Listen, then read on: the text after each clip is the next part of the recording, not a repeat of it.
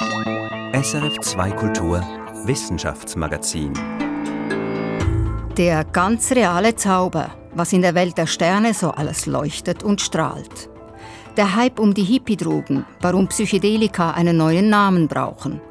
Die vierrädrige Powerbank, wie Elektroautos für den Ausgleich im Stromnetz sorgen. Und fürsorgliche Fischväter, wie Fischweibchen ihre Männchen zu guten Vätern machen. Das sind die Themen hier und heute im Wochenmagazin der SRF Wissenschaftsredaktion. Am Mikrofon ist Katharina Bochsler. Schön, dass Sie dabei sind. Jetzt leuchten sie wieder überall und nicht nur am Himmel. Sterne sind aus der Weihnachtszeit nicht wegzudenken. Als fester Bestandteil von Adventsbeleuchtungen, am Tannenbaum baumelnd oder in wandernder Form samt Schweif in der Weihnachtsgeschichte. Diese leuchtenden Himmelskörper faszinieren den Menschen wohl, seit es ihn gibt. Auch und ganz besonders in echt. Was da oben am Firmament glitzert und strahlt, zieht uns an und gibt uns gleichzeitig zu verstehen, wie groß das All und wie klein das Ich ist. Doch das Licht, das uns entgegenglitzert, ist nur ein kleiner Teil der Wellen und Strahlen, die im Kosmos unterwegs sind. Das meiste ist für die Augen unsichtbar. Anita von Mont hat das Unsichtbare studiert und steht jetzt sehr gut sichtbar hier bei mir im Studio. Anita, wenn du einen nächtlichen Spaziergang machst, draußen in der Natur, wie viele Sterne siehst du da? Ja, also in den Ferien in den Bergen, da habe ich jeweils das Gefühl, ich sehe wirklich so unzählig viele Sterne. Und es gibt auch tatsächlich so plus minus 300 Milliarden Sterne allein in der Milchstraße, also unserer Galaxie.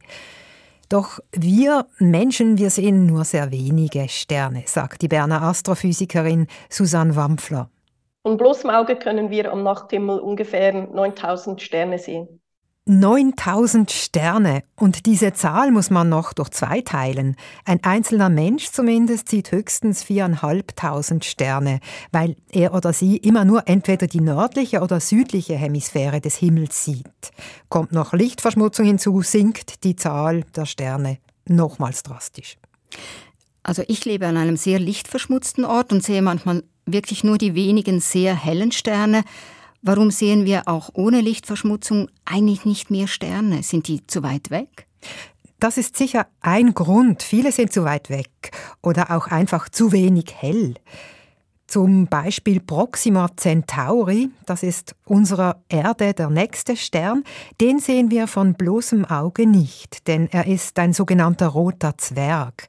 Das heißt, er hat weniger Masse als unsere Sonne und leuchtet eben nur so schwach rötlich, sozusagen auf Sparflamme, aber dafür viel, viel länger als die Sonne.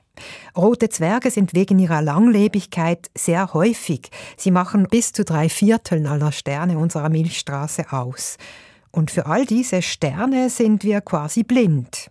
Ebenso wie für andere Sternentypen wie weiße Zwerge oder Neutronensterne, beides eher exotische Objekte aus der Endphase von sehr alten Sternen. Neutronensterne, rote und weiße Zwerge hast du jetzt erwähnt. Es gibt ja noch viele andere, auch andere Zwerge.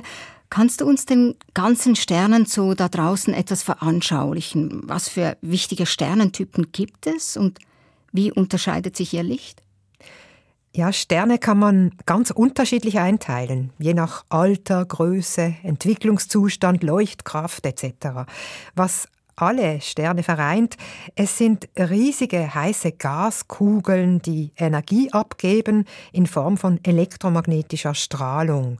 Diese Sternenstrahlung besteht nur zum Teil aus sichtbarem Licht, sagt Susanne Wampfler von der Uni Bern, wobei es Sterne gibt, die viel sichtbares Licht abstrahlen.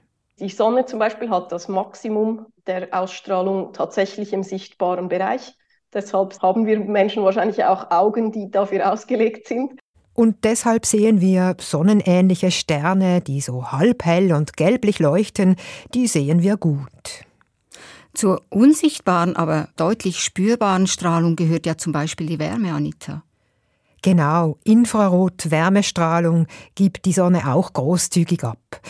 Das ist interessanterweise eine energiearme Strahlung mit eher wenigen langgezogenen Wellen. Dasselbe gilt auch für die Mikrowellen- und Radiostrahlung.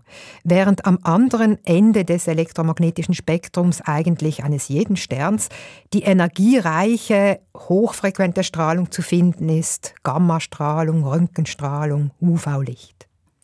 Es senden also alle Sterne diesen ganzen Strahlenmix aus.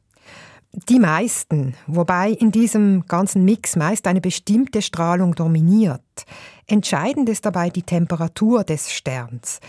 Eher kühle Sterne wie die roten Zwerge, die senden viel energiearme Infrarotstrahlung aus und leuchten rötlich. Heiße Sterne dagegen strahlen viel hochenergetische Strahlung ab und leuchten bläulich, wie Rigel, so heißt der hellste Stern im jetzt schön sichtbaren Orion-Sternbild. Stichwort hochenergetische Strahlung in den wissenschaftlichen Fachmagazinen wird zurzeit ja viel diskutiert über Gammastrahlenausbrüche oder Gammablitze. Was ist daran so spannend?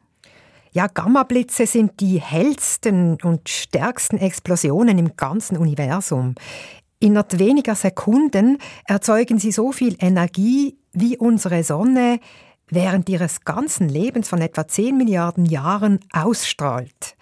Also diese Gamma-Blitze, gerade kürzlich wurde der stärkste je gemessen, das ist ein völlig verrücktes, unvorstellbares Phänomen, ähnlich wie die schwarzen Löcher. Und die hängen vermutlich auch zusammen. Es ist denkbar, dass Gammastrahlenausbrüche während der Geburt eines schwarzen Lochs entstehen, also wenn ein massereicher Stern am Lebensende zu einem schwarzen Loch kollabiert. Es gibt auch andere Vermutungen zur Ursache von Gammablitzen und erst wenig gefestigtes Wissen. Faszinierend daran findet Susanne Wampfler, Grundsätzlich kann man sagen, dass es halt Phänomene sind, die uns helfen zu verstehen, wie sich das Universum entwickelt, wie Sterne entstehen und wie Sterne ihr Leben wieder beenden. Und dass irgendwie halt so die Grundneugier der Menschen anspricht, zu verstehen, was halt da um uns herum im Universum passiert. Gammablitze sind also immer noch eine rätselhafte Strahlung. Gibt es denn Sternenstrahlung, aus der man mehr lesen kann, zum Beispiel über die Entwicklung des Universums?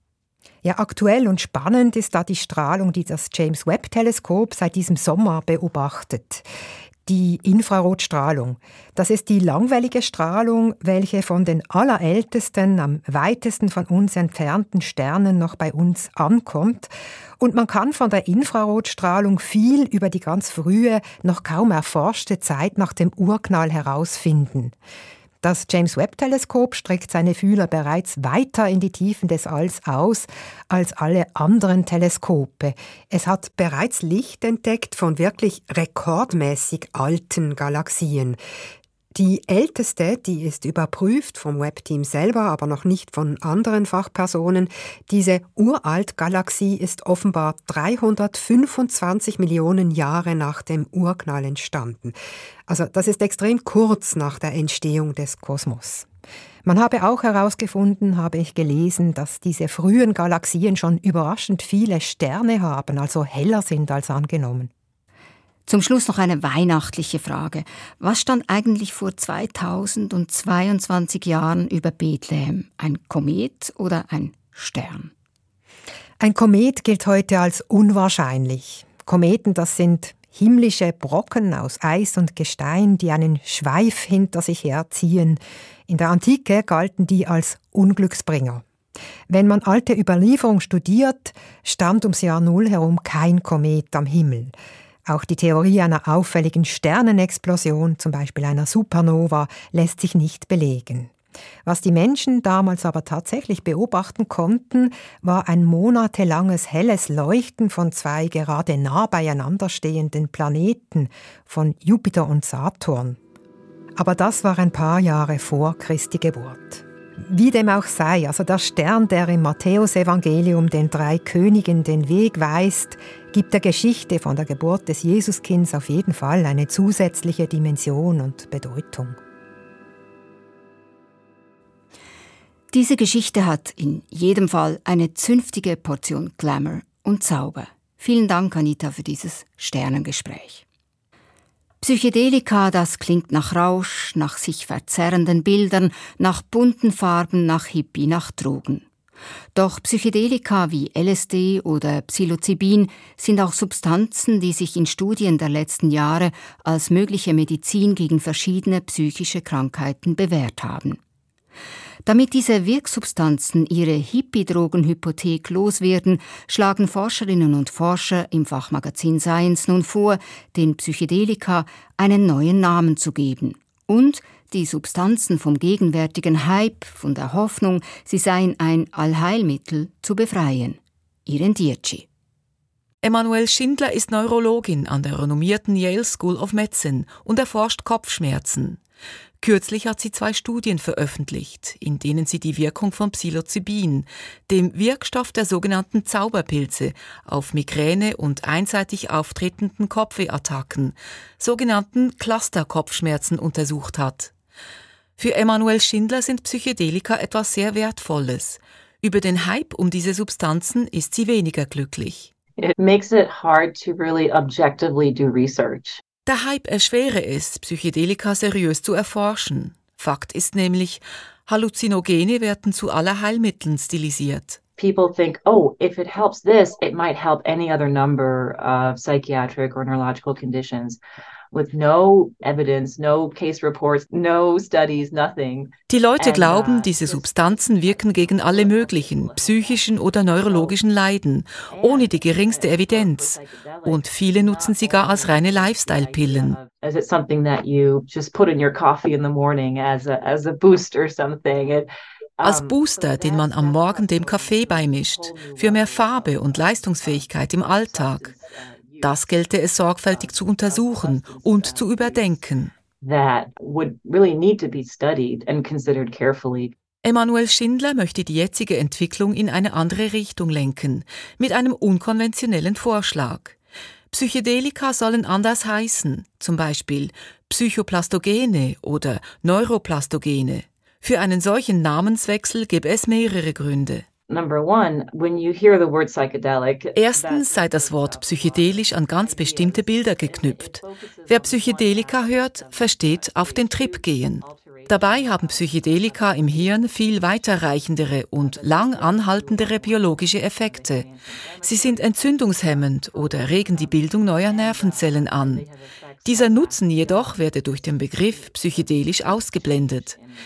Ähnliches passiere bei der Wahrnehmung der sogenannten Antidepressiva, sagt Emanuel Schindler. In neurology, I use antidepressants to treat um, headaches sometimes and to treat certain pain, uh, types of pain like sciatica. Die Neurologin setzt Antidepressiva ein, um Kopfschmerzen und andere Schmerzzustände zu behandeln. Manche Patienten aber wollen keine Pillen schlucken, deren Bezeichnung auf eine psychische Erkrankung verweist. Ein Name könne also die Anwendung eines Medikaments stark einengen, sagt Schindler. Can limit the application of a drug. Das Wort psychedelisch habe noch andere Nachteile. Es suggeriere nämlich, je intensiver die psychedelische Erfahrung, desto besser das langfristige therapeutische Outcome. Which appears to be the case for some conditions, but at least for headache disorders does not appear to be necessary.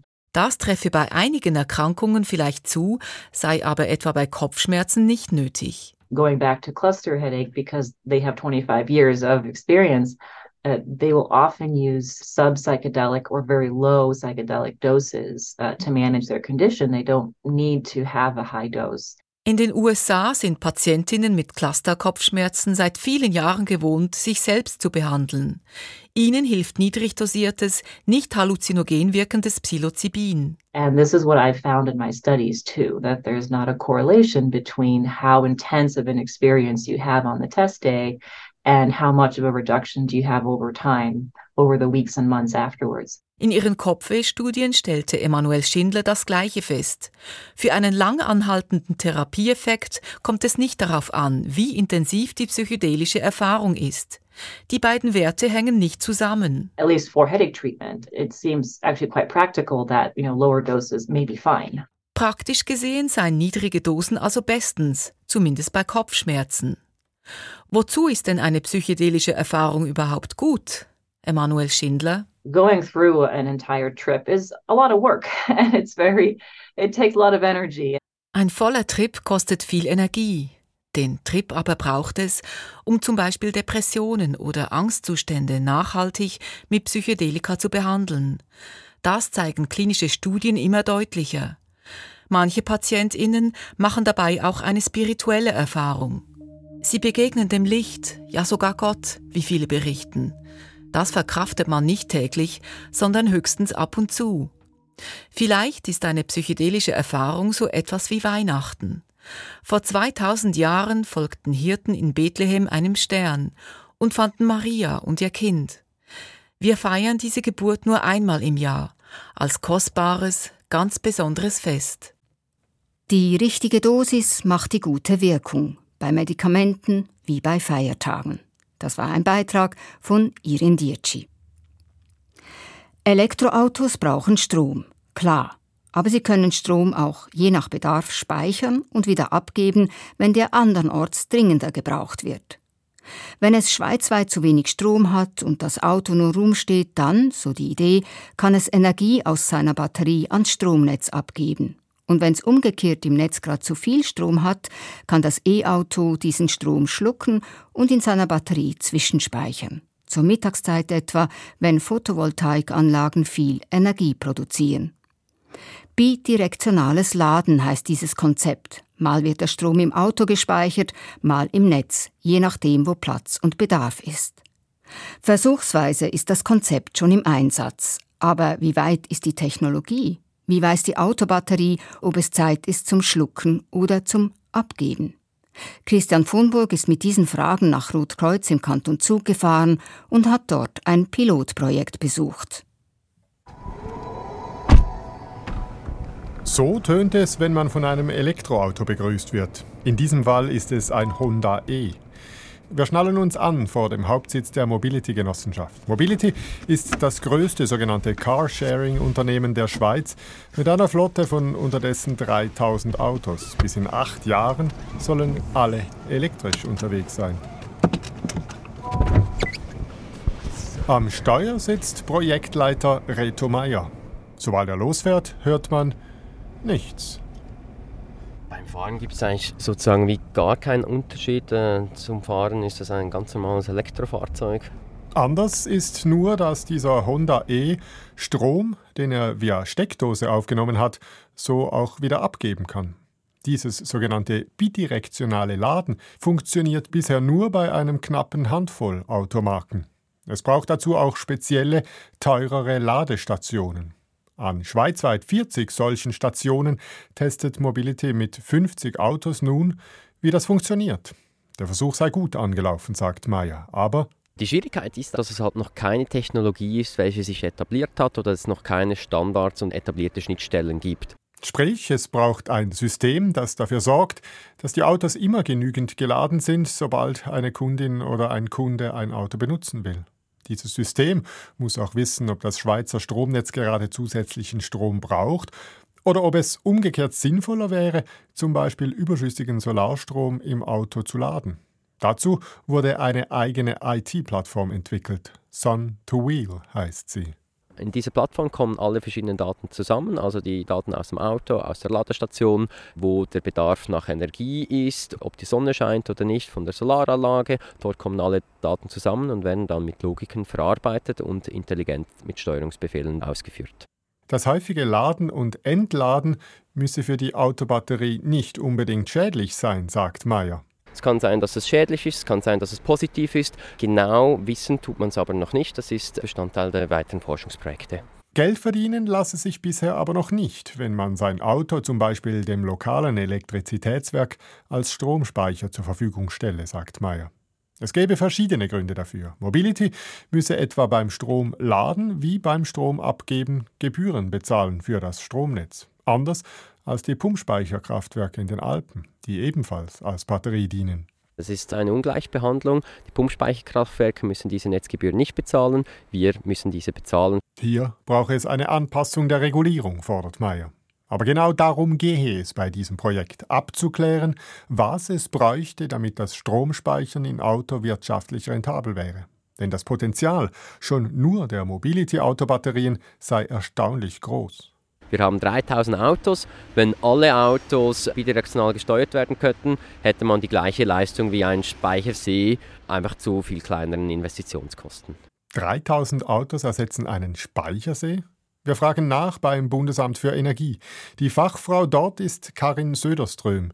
Sie sagt, der Vergleich hinke insofern, als ein Speichersee überschüssigen Strom aus dem Sommer für den Winter speichern könne. Das können die Autobatterien nicht. Aber für den Ausgleich zwischen Tag und Nacht seien die Autobatterien sehr interessant. Wären alle Autos elektrisch, sagt Söderström, könnten sie viel Strom speichern. Man kann sagen, es entspricht dem Verbrauch von einem Tag von der Schweizer Bevölkerung.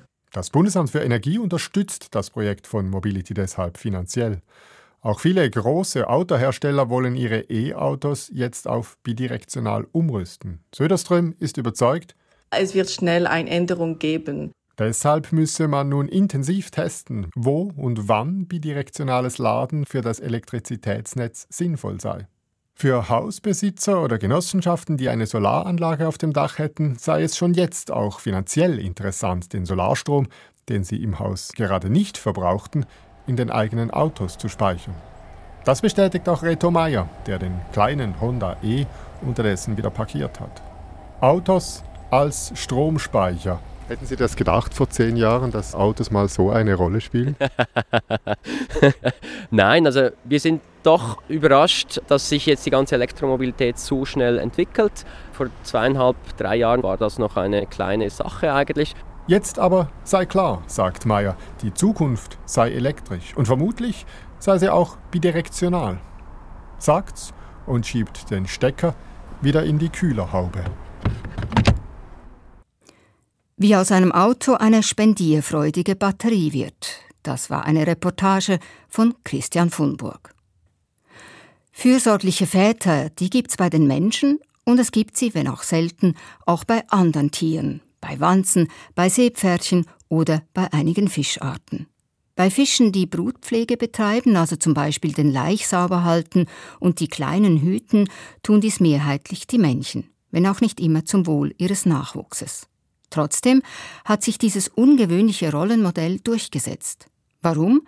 Das hat Volker Mrazek an der Jahrestagung der britischen Ökologischen Gesellschaft erfahren. Von einer behaglichen Kinderstube kann bei Fischen kaum die Rede sein. Treusorgende Eltern in Flüssen und Ozeanen, fast immer Fehlanzeige. Die meisten Fische legen einfach ihre Eier ab und machen sich aus dem Staub. Doch es gibt Ausnahmen und die sind für Jonathan Green von der Universität Oxford umso spannender. Eine Pflege der Brut kommt nur in rund 10 Prozent aller Fischfamilien vor. Aber das Interessante ist, in den meisten dieser Fälle kümmert sich der Vater um den Nachwuchs und nicht die Mutter.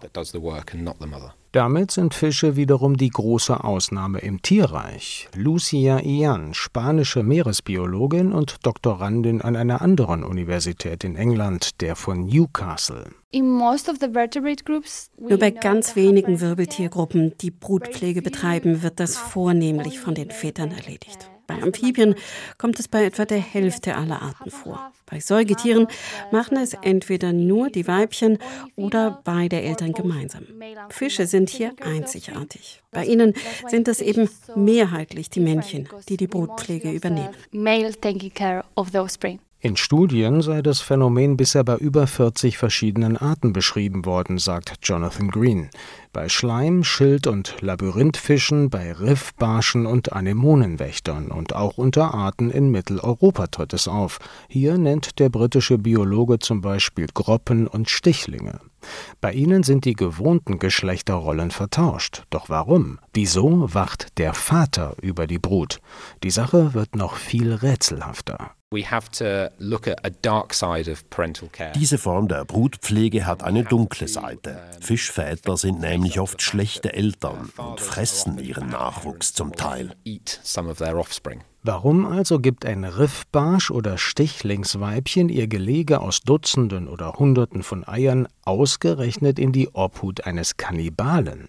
Weiß es vielleicht nicht, was der Fischforscher weiß? 9 bis 52 Prozent der Eier, so viele werden vom Vater je nach Fischart verspeist. Es kann also die Hälfte des ganzen Geleges treffen. Offenbar wissen die Weibchen das sehr wohl. Sie kalkulieren es bei ihrer Familienplanung sogar ein. Auf der Ökologietagung in Edinburgh lieferte Jonathan Green dazu jetzt kuriose Details. Abgleichwillige Weibchen steuern demnach bevorzugt Männchen an, die bereits Eier von anderen Geschlechtspartnerinnen hüten und sich daran womöglich schon gelabt haben. Das ist tatsächlich eine clevere Strategie für Weibchen, denn so verringern sie das Risiko, dass es ihre Eier sind, die das Männchen frisst. In unseren Untersuchungen konnten wir zeigen, auch wenn immer mehr Eier hinzukommen, bleibt die Menge, die ein Männchen verspeist, doch immer gleich. Mit steigender Größe des Geleges frisst es also relativ gesehen immer weniger Eier. Deswegen nutzt es einem Weibchen, wenn es seine Eier einem bestehenden Gelege hinzufügt. Die Wahrscheinlichkeit, dass ihr Nachwuchs gefressen wird, ist dann geringer. Damit ist im Grunde auch schon die Frage beantwortet, was der Vater eigentlich davon hat, wenn er bei der Brut in seinem Revier hocken bleibt, statt das wilde Leben im Ozean oder Fluss zu genießen. Männchen produzieren Unmengen von Spermien und konkurrieren wirklich sehr stark mit Widersachern darum, Eier von Weibchen zu befruchten. Das Beste, was ein Männchen tun kann, um Nachwuchs zu zeugen, ist daher, sich mit möglichst vielen Weibchen zu paaren. Warum sollte es dann seine Zeit damit verschwenden, ein Eigelege zu behüten? Kurioserweise macht die Brutpflege Fischväter aber attraktiver. Wenn ein Männchen sich in seinem Revier bereits um Eier kümmert, steigert das sogar das sexuelle Interesse von Weibchen, sich mit ihm zu paaren. Lucia Ian war zwar nicht an der Studie von Greens Arbeitsgruppe beteiligt, die Meeresbiologin forscht aber ebenfalls über das Sozialverhalten von Fischen und freut sich mit den Kollegen über einen Durchbruch in diesem Forschungsfeld, wie sie sagt. Jonathans Ergebnisse sind sehr interessant, denn in der Reproduktionsbiologie fragt man sich schon lange, wieso Fischmännchen Eier hüten.